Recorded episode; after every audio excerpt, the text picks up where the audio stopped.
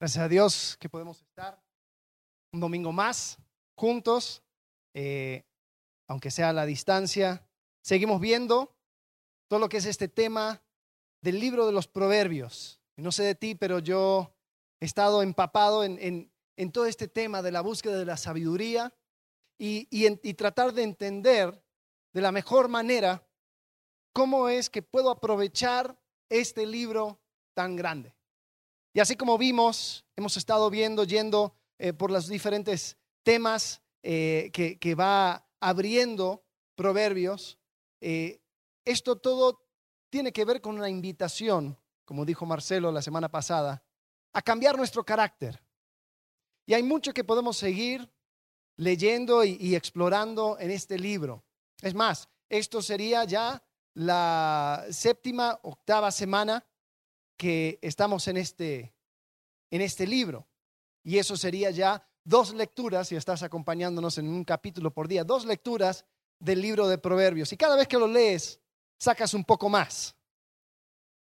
Y hablamos acerca de el carácter y el carácter eh, que, que podemos cambiar a la luz del libro de los proverbios. Y, Marcelo hizo una distinción entre lo que es la personalidad y el carácter. Lo hizo el miércoles si nos acompañaste con conexión en casa. Eh, y, la, y la idea es que la personalidad son los gustos, comportamientos e inclinaciones que hacen quién eres. Y el carácter se podría definir como la calidad moral de tu persona. Entonces, si podemos usar un ejemplo, tu personalidad va a determinar el tipo de música que te gusta, pero tu carácter va a determinar cómo reaccionas cuando tu vecino pone la música que más odias a todo volumen. Eh, tu, personalidad va a determinar tu reacción que tienes cuando aprendes que por contingencia te vas a tener que quedar en casa. Algunos introvertidos les gustó la idea, eh, otros extrovertidos tal vez no tanto. Pero tu carácter va a determinar cómo actúas cuando llegamos ya a día 45 de esta cuarentena. Entonces, esa es la diferencia. Uno tiene que ver con la calidad moral de tu persona y la otra con cosas que hace quién eres tú. Ahora, lo que no queremos es que tú cambies quién eres, pero sí hay una invitación a cambiar tu carácter, el contenido moral de tu persona, que te acerques a Dios. Y hablamos acerca de los personajes en el libro de Proverbios. Hasta ahora he determinado que, bueno, hay varios, pero aquí tengo una lista eh, de los personajes que por lo menos he encontrado. Quizás hay algunos más escondidos, pero por lo menos en cuanto a los buenos, está el justo, el sabio, el humilde, el recto, el prudente, el entendido, el perfecto, el misericordioso, el bueno, el limpio, el avisado y el, diligente. Eh, con los que son de características malas. Eh, está el perezoso, el necio, el limpio, el, eh, oh, perdón, el impío, el insensato, el escarnecedor, el soberbio, el simple, el malo, el iracundo, el, lábaro, el hipócrita, el cruel, el perverso, el altivo, el usurero, el inicuo, el mentiroso, el rebelde y el falto de entendimiento. Después hay otros que son neutrales, que sería como el rico, el pobre, el siervo y el rey. Y todos estos personajes, nosotros eh, somos invitados a contemplarlos y a, entender cuál es la interacción entre estas personas que aparecen en el libro de Proverbios. Y podemos ver las consecuencias de sus acciones, podemos ver cuáles son los contrastes entre ellos y cómo es eh, la manera en que actúan y cómo Dios se agrada de ellos o desaprueba de ellos. Entonces, algunos ejemplos. Tenemos Proverbios 14, 6. Dice, busca el escarnecedor la sabiduría y no la haya. Más, el hombre, al hombre entendido la sabiduría le es fácil. Entonces aquí tenemos el escarnecedor, el que se burla de los demás, dice que busca sabiduría y no la haya. Más al hombre entendido la sabiduría le es fácil. Proverbios 11, 9. Dice, el hipócrita con la boca daña a su prójimo, mas los justos son librados con la sabiduría. Entonces aquí hace un contraste entre el hipócrita y el justo. Proverbios 22, 2 dice, el rico y el pobre se encuentran, A ambos los hizo Jehová. Entonces estos son personajes neutros. Eh, hay instrucciones para cada quien, pero no necesariamente se inclina hacia un lado bueno o un lado malo eh, aquí en este Proverbio 22.2. Ahora, como vimos, esto es una invitación de Dios a cambiar nuestro carácter, pero quiero, si estuviste anotando eh, la semana pasada, quiero que le agregues a ese punto central de Marcelo, agrégale esto.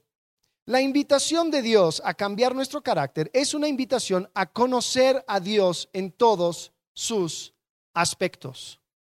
La invitación de Dios a cambiar nuestro carácter es una invitación a conocer a Dios en todos sus aspectos. Y la imagen aquí es de un río. Si tendríamos un río que tiene sus vertientes, el río llamado sabiduría, tiene sus vertientes en todos estos personajes, por lo menos los buenos, podríamos pasar todo el, toda nuestra vida estudiando una cosa, eh, la prudencia, por ejemplo. ¿Qué es? ¿Cómo es? ¿Cómo lo aplico? ¿Dónde lo llevo a cabo? Etcétera, etcétera, etcétera. Pero lo más efectivo sería subir por ese río y encontrar el origen. Y el origen de todo esto lo encontramos en Proverbios capítulo 9, versículo 10. Dice, el temor de Jehová es el principio de la sabiduría. Es, eh, es el origen de la sabiduría.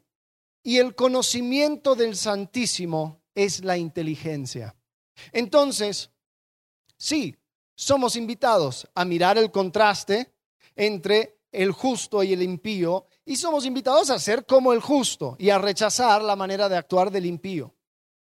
Pero no vamos a pasar todo nuestro tiempo mirando absolutamente cada cosa y sus aspectos si podemos llegar al origen, que es el temor de Jehová.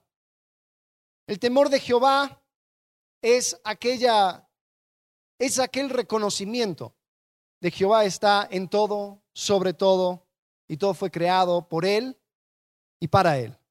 Es reconocer que la máxima autoridad es él y que Él ha sido claro acerca de lo que quiere para nosotros. Pero, ¿qué quiere decir esto? De que es una invitación a conocer a Dios en todos sus aspectos. Bueno, algunas personas han determinado cuatro preguntas que cualquier cosmovisión tiene que hacer eh, para tener una perspectiva acerca del mundo.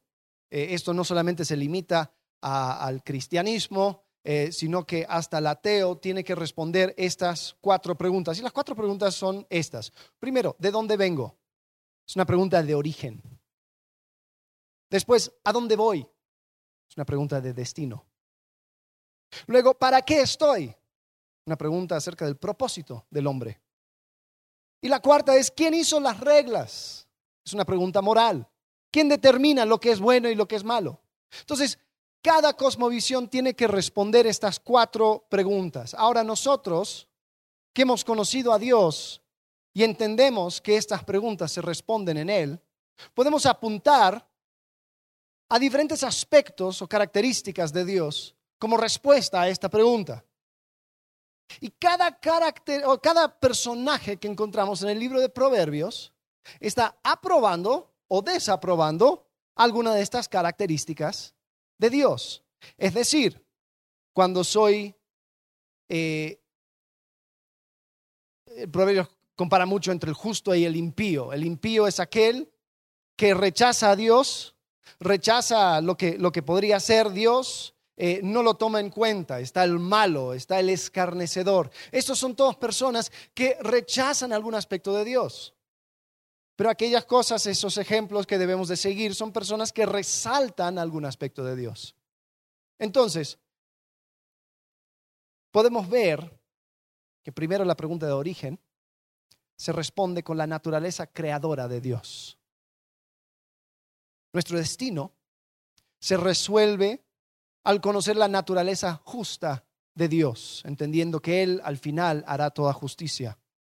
Nuestro aspecto o el aspecto de Dios como rey responde a nuestro propósito, entendiendo que nosotros somos sus siervos. Y entendiendo que Dios es el autor de la ley, indica la moral que debemos de seguir.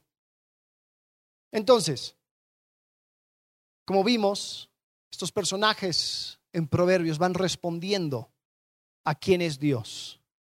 Entonces el perverso niega la moral que estableció Dios, el prudente espera en Jehová, sabiendo que Dios al final hará justicia, así como hablamos del escarnecedor. Bueno, él niega el valor de sus compañeros, no tratándolos como creaciones de Dios dignos de respeto.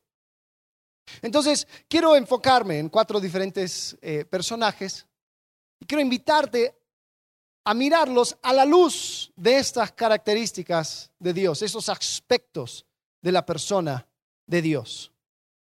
La primera es el origen. Nuestro origen se responde en Dios como creador. En Génesis capítulo 1, versículo 26 dice, entonces dijo Dios, hagamos al hombre a nuestra imagen conforme a nuestra semejanza, y señoré en los peces del mar, en las aves de los cielos, en las bestias, en toda la tierra, y en todo animal que se arrastra sobre la tierra. Ahora, por medio de este versículo, Dios está indicando que cada ser humano tiene valor al ser creado a su imagen y semejanza, por el simple hecho de haber sido creado por Él. No es una categoría que, que solamente unos pocos privilegiados tienen, sino que cada ser humano tiene este valor. Por lo tanto, cualquier intento de rebajar, de denigrar, de menospreciar a otro ser humano es negar el valor que Dios mismo le otorgó. Entonces podemos ver Proverbios capítulo 23, por ejemplo, versículos 6 al 8. Vamos a tomar un personaje, el ávaro, y dice así, no comas pan con el ávaro, ni codicies sus manjares, porque cuál es su pensamiento en su corazón, tal es él. Come y bebe, te dirá, mas su corazón no está contigo. Vomitarás la parte que comiste y perderás tus suaves palabras. Ahora el ávaro es aquel que obtiene mayor placer reteniendo sus cosas que usando las cosas para beneficio de otros. La avaricia es una manera de elevar lo inmaterial para rechazar a la persona que tengo al lado mío. Entonces, así como dice el proverbio, cuando te invita a comer, parece que lamenta más el costo de la comida que el beneficio que te trae. Entonces su actitud niega su origen. Niega el hecho de que Dios es creador y hizo al ser humano como el pináculo de su creación. Y cuando yo me siento en presencia de otra persona, es esa persona que refleja la imagen de Dios. No son mis cosas, no son mis riquezas. De una cierta manera, lo que estoy haciendo es elevando las cosas que yo he creado. ¿No? Yo, el ávaro piensa que él creó sus riquezas, él es dueño y, creador de sus riquezas y prefiere eso sobre la creación de Dios. Proverbios 28, 22 dice, se apresura el rico a ser rico el ávaro y no sabe que le ha de venir pobreza. Se engaña pensando que su avaricia le va a hacer rico. Ahora sí es importante ser sabio con tu dinero. Pero el problema del ávaro es que desprecia a su hermano. Entonces, el temor de Jehová nos apunta a esta verdad. Si Dios es creador, si Dios realmente nos creó a todos a su imagen y semejanza, son los demás que deben ser beneficiados. El exaltar mis propias cosas, el exaltar mis bienes sobre otro, es negar una característica de Dios. La pregunta para nosotros es cuándo fue la última vez que utilizaste tus recursos para bien de otro. ¿Cómo te sentiste? Porque tu actitud revela tu carácter. Ahora, con esto quiero agradecer a todas las personas que en este tiempo de contingencia, que en este tiempo difícil, han puesto sus recursos para beneficio de los demás. Ha sido increíble poder repartir despensas y saber que esto viene de parte de otros hermanos de la misma iglesia que han dicho, oye, yo puedo ayudar con esto. Estas son las cosas que, por la gracia de Dios, Dios me ha dado, pero reconozco que mi hermano es más importante. Entonces, en ese sentido, qué bueno. Pero hay algunos de nosotros que luchamos con la avaricia y pensamos más en el costo o pensamos más en lo que perdemos, en lo que gana el otro. Entonces la pregunta es, ¿cuándo fue la última vez que ayudaste a alguien con tus bienes y cómo te sentiste? Tu actitud es lo que revela tu carácter. Ahora, si llegaste a la conclusión que te sentiste muy mal, eh, que no te gustó, que ese acto reveló un poco de avaricia en tu corazón, bueno, ¿cómo haces? Ahí es donde vamos a, a ver la persona que contrasta este, este personaje y es el generoso.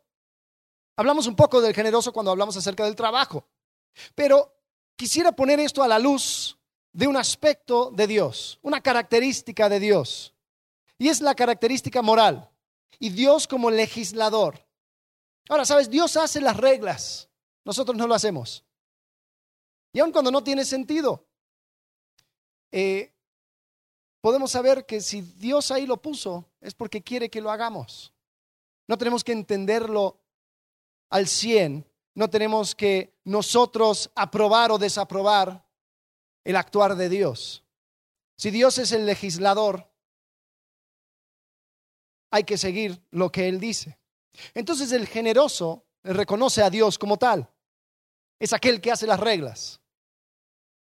Y en Proverbios 11, 24 y 25 hay algo que, que suena contradictorio. Vuelvo a decir, lo hablamos cuando hablamos acerca del trabajo. Dice, hay quienes reparten y les ha añadido más. Y hay quienes retienen más de lo justo, pero vienen a, pobreza. El alma generosa será prosperada, y el que saciare, él también será saciado. 19.6. Muchos buscan el favor del generoso, y cada uno es amigo del hombre que da. Versículo 17 de Proverbios 19 dice, a Jehová presta el que da al pobre. Y el bien que ha hecho se lo volverá a pagar. Versículo 21, ah, versículo 26 de Proverbios 21 dice, hay quien todo el día codicia, pero el justo da y no detiene su mano. Ahora, cuando el generoso da, lo da sabiendo que Dios está a cargo, que Dios es el máximo en generosidad. Yo no, yo no puedo ser más generoso que Dios en ningún momento. Entonces, si Dios ha puesto esto en su palabra, significa que Él se va a encargar de las consecuencias. Entonces el generoso es aquel que mira a Dios como legislador, dice, hey, Él hace las reglas. Yo no lo entiendo. A mí se me hace que eh, la manera de, de acumular riquezas es ser avaro pero el generoso es el que dice, voy a confiar. Y nuestra invitación a cambiar nuestro carácter es realmente una invitación a conocer mejor a Dios. Cuando Jehová se describe delante de Moisés en Éxodo capítulo 34, versículo 6, dice que pasando Jehová por delante de él proclamó, Jehová, Jehová, fuerte, misericordioso y piadoso, tardo para la ira y grande en misericordia y verdad, que guarda misericordia millares, que perdona la iniquidad, la rebelión y el pecado, y que de ningún modo tendrá por inocente al malvado que visita la iniquidad de los padres sobre los hijos y sobre los hijos de los hijos hasta la tercera y cuarta generación. Nuestro Dios es un Dios justo, pero nuestro Dios es un Dios generoso. Nuestro Dios es un Dios que da, que perdona, que extiende misericordia. Y una de las cosas que debemos hacer al conocerle mejor es también reflejar su carácter. Jesús, cuando describe a Jehová en Mateo capítulo 7, versículo 7, dice así, pedid y se os dará. Buscad y hallaréis. Llamad y se os abrirá. Porque todo aquel que pide, recibe. Y el que busca, halla. Y al que llama, se le abrirá. ¿Qué hombre hay entre vosotros que si su hijo le pide pan le dará una piedra, o si le pide un pescado le dará una serpiente. Pues si vosotros, siendo malos, sabéis dar buenas dádivas a vuestros hijos, ¿cuánto más vuestro Padre que está en los cielos dará buenas cosas a los que le pidan? Así que todas las cosas que queréis que los hombres hagan con vosotros, así también haced vosotros con ellos, porque esto es la ley y los profetas. Esto lo conocemos como la regla de oro. Pero cuando Jehová o cuando Jesús quiere describir a su Padre Celestial, lo describe como un Padre generoso. Entonces yo acercarme más a ese Dios es reconocer ese atributo, es reconocer que Él hizo las reglas, es reconocer que mi acercar a Dios es la fuente de todo este cambio de carácter. Porque llega a abrumar, ¿no es cierto? El libro de Proverbios. Cada vez hay una cosa más que hay que cambiar. Miro mi semana y puedo ver dónde he sido necio, dónde he sido malo, dónde he sido cruel, dónde he sido eh, simple, dónde me ha faltado entendimiento. Y puede hasta llegar a tirarme abajo, donde siento nunca voy a llegar. Pero es por eso que comenzamos con el origen, con la fuente. Y eso es el temor de Jehová. Eso es conocer a Jehová. Eso es buscarle a Él. Después tenemos el aspecto de Dios como rey. Y eso responde a la pregunta de propósito. En Génesis, como leímos, Dios manda al ser humano a señorear sobre la tierra. La imagen es de Dios como rey. Nos invita a ser sus embajadores en toda la tierra. Nos invita a, a poner orden al caos, así como hablamos hace unas semanas, extendiendo su reino y reflejando los atributos del rey en cada rincón. Ahora hay un personaje que tira todo eso a un lado, que se vuelve un pequeño dictador en su propio reino. Es aquel que no quiere escuchar y simplemente busca deleitar su propio estómago, busca solamente las necesidades de su propio cuerpo. Y es el perezoso. Proverbios habla mucho del perezoso. Aquí hay unos versículos. 10:26, como el vinagre a los dientes y como el humo a los ojos. Así es el perezoso a todos, a, a los que lo envían. Es decir, el perezoso no, no es confiable. Entregar algo en manos de un perezoso es asegurarte de que no va a suceder.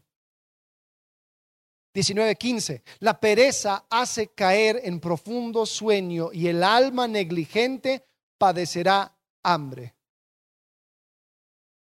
Hay una causa y un efecto. Dios ha puesto las reglas, nos invita a participar, pero si yo no pongo manos a la obra, dice, padecerá hambre. 22.13. Dice el perezoso, el león está afuera, seré muerto en la calle. El perezoso está lleno de excusas. Siempre hay una razón perfecta para no hacer lo que tiene que hacer. Proverbios 12, 27. El indolente ni aún asará lo que ha cazado pero a ver, precioso del hombre es la diligencia, el indolente, el perezoso. Es interesante este versículo porque me habla de que sí hubo algo que se hizo. Parece que este perezoso se preparó, salió, cazó al ganado, pero después le dio flojera y no terminó el trabajo. ¿Cuántas veces por un arranque de inspiración comenzamos algo pero no lo llevamos a cabo. En Proverbios 19, 24 se pone aún más extremo. Dice, el perezoso mete su mano en el plato y ni aún a su boca la llevará. El perezoso.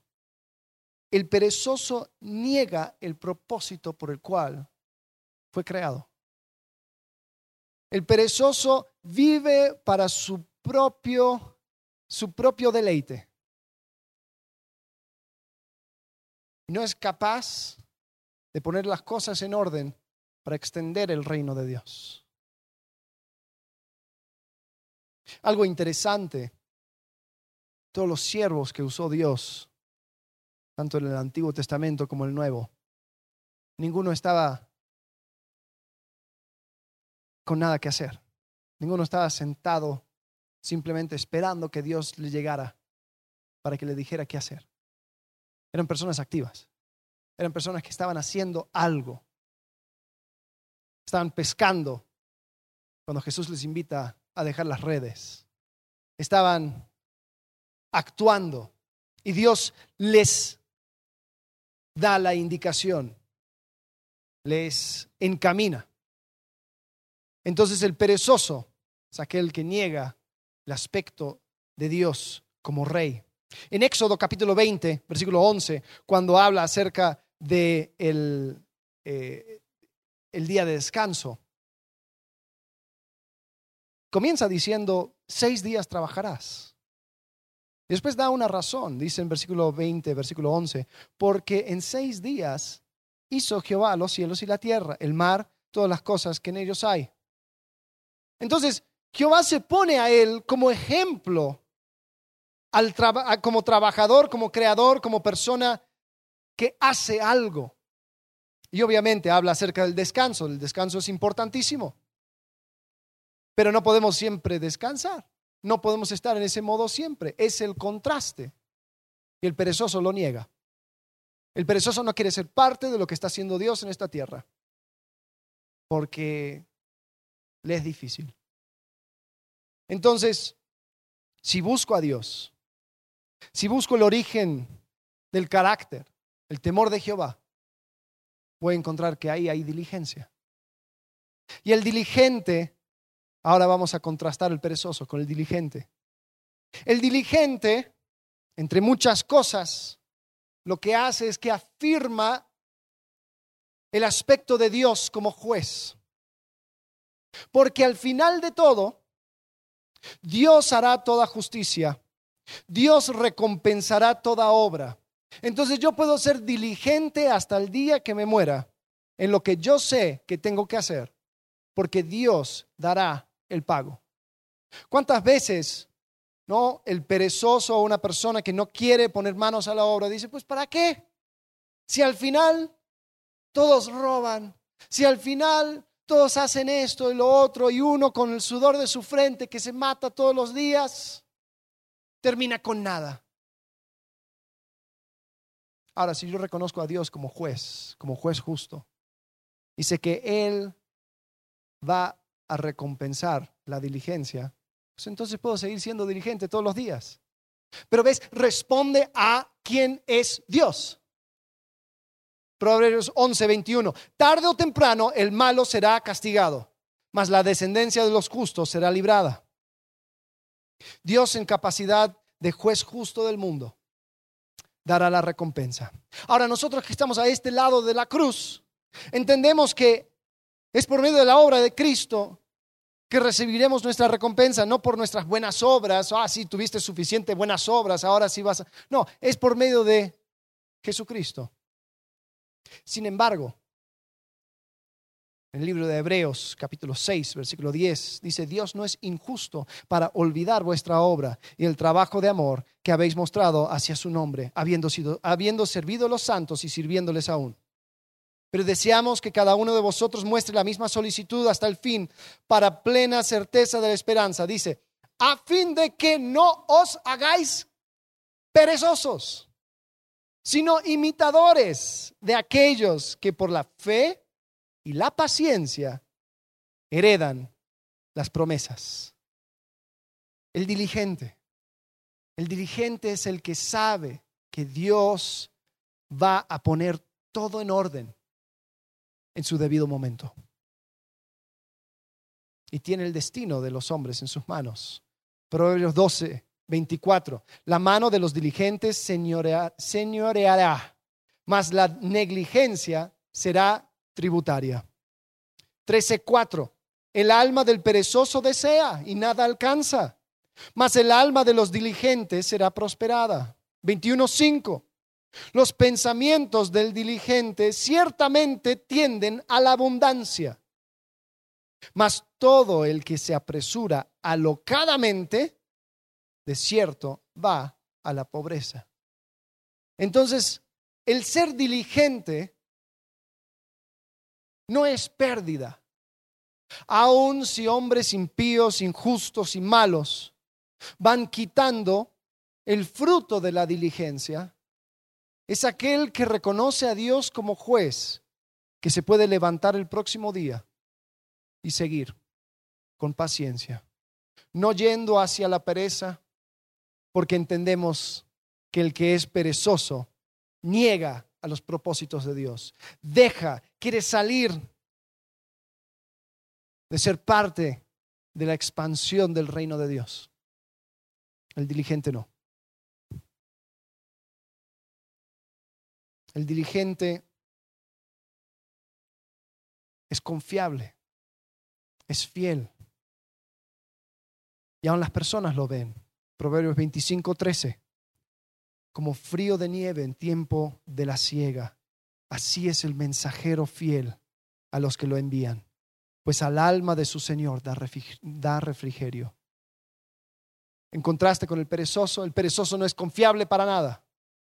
Ah, encontrar un hombre diligente, una mujer diligente, es como un descanso para todo aquel que quiere trabajar con esa persona. Pregunta, ¿eres esa persona? ¿Eres esa persona diligente que hace lo que dice que va a hacer? Ahora, tal vez tú piensas, bueno, estamos simplemente hablando acerca de virtudes, o sea, cosas que se, aprenden en la escuela, ¿no? Siéntate, habla cuando hay que hablar, eh, comparte, eh, etcétera, etcétera, etcétera. O sea, ¿qué, es esto? ¿Una, ¿Una clase de ética? No. Por eso la invitación es de ir a la fuente. Y con cada rasgo de carácter que voy adquiriendo por medio del libro de Proverbios, voy conociendo mejor a Dios. Porque el principio de la sabiduría es el temor de Jehová. De ahí parte todo. Entonces te quiero invitar a que uno analices tu propia vida, a que veas dónde estás parado, pero que no te quedes ahí, sino que voltees y mires a Dios, que tu deseo sea de conocerle, de comprender su corazón, qué es lo que quiere para mí, qué es lo que busca, cómo puedo yo ser parte de su obrar sobre esta tierra. Y en esa búsqueda hay cada una de estas características que deseamos tener, cada uno de estos personajes buenos que queremos copiar, ahí todo va a estar entrando y va, a caer en fila. Y vamos a empezar a ajustar nuestro corazón, nuestra mente, nuestra actitud, nuestro comportamiento. Porque hemos ido detrás del temor de Jehová. Hemos reconocido que Él está en todo, sobre todo. Entonces, vamos a seguir caminando. Vamos a seguir analizando y hagamos cuenta o tengamos en cuenta el hecho de que nuestro norte, el norte de nuestra brújula, siempre apunta al temor de Jehová. Entonces la invitación de Dios a cambiar nuestro carácter es una invitación a conocer a Dios en todos sus aspectos. Y así como vimos, está el ávaro que realmente niega el valor de otro ser humano. Está el generoso que reconoce que Dios hace todas las reglas. Está el perezoso que niega a Dios como rey. Y está el diligente que entiende que Dios como juez justo hará la justicia en su debido tiempo. Cada una de estas cosas va mostrando y enseñándome un poco más acerca de Dios. Vamos a orar. Padre, gracias por este libro, el libro de Proverbios, gracias por la sabiduría que encontramos en ella. Señor, te pido que bendigas, Señor, esta semana, que podamos reflejar tu carácter, que podamos buscarte a ti. Señor, que podamos vivir en temor de Jehová, entendiendo, Señor, que nuestra relación contigo es lo lo más importante, es lo que determina todo lo demás.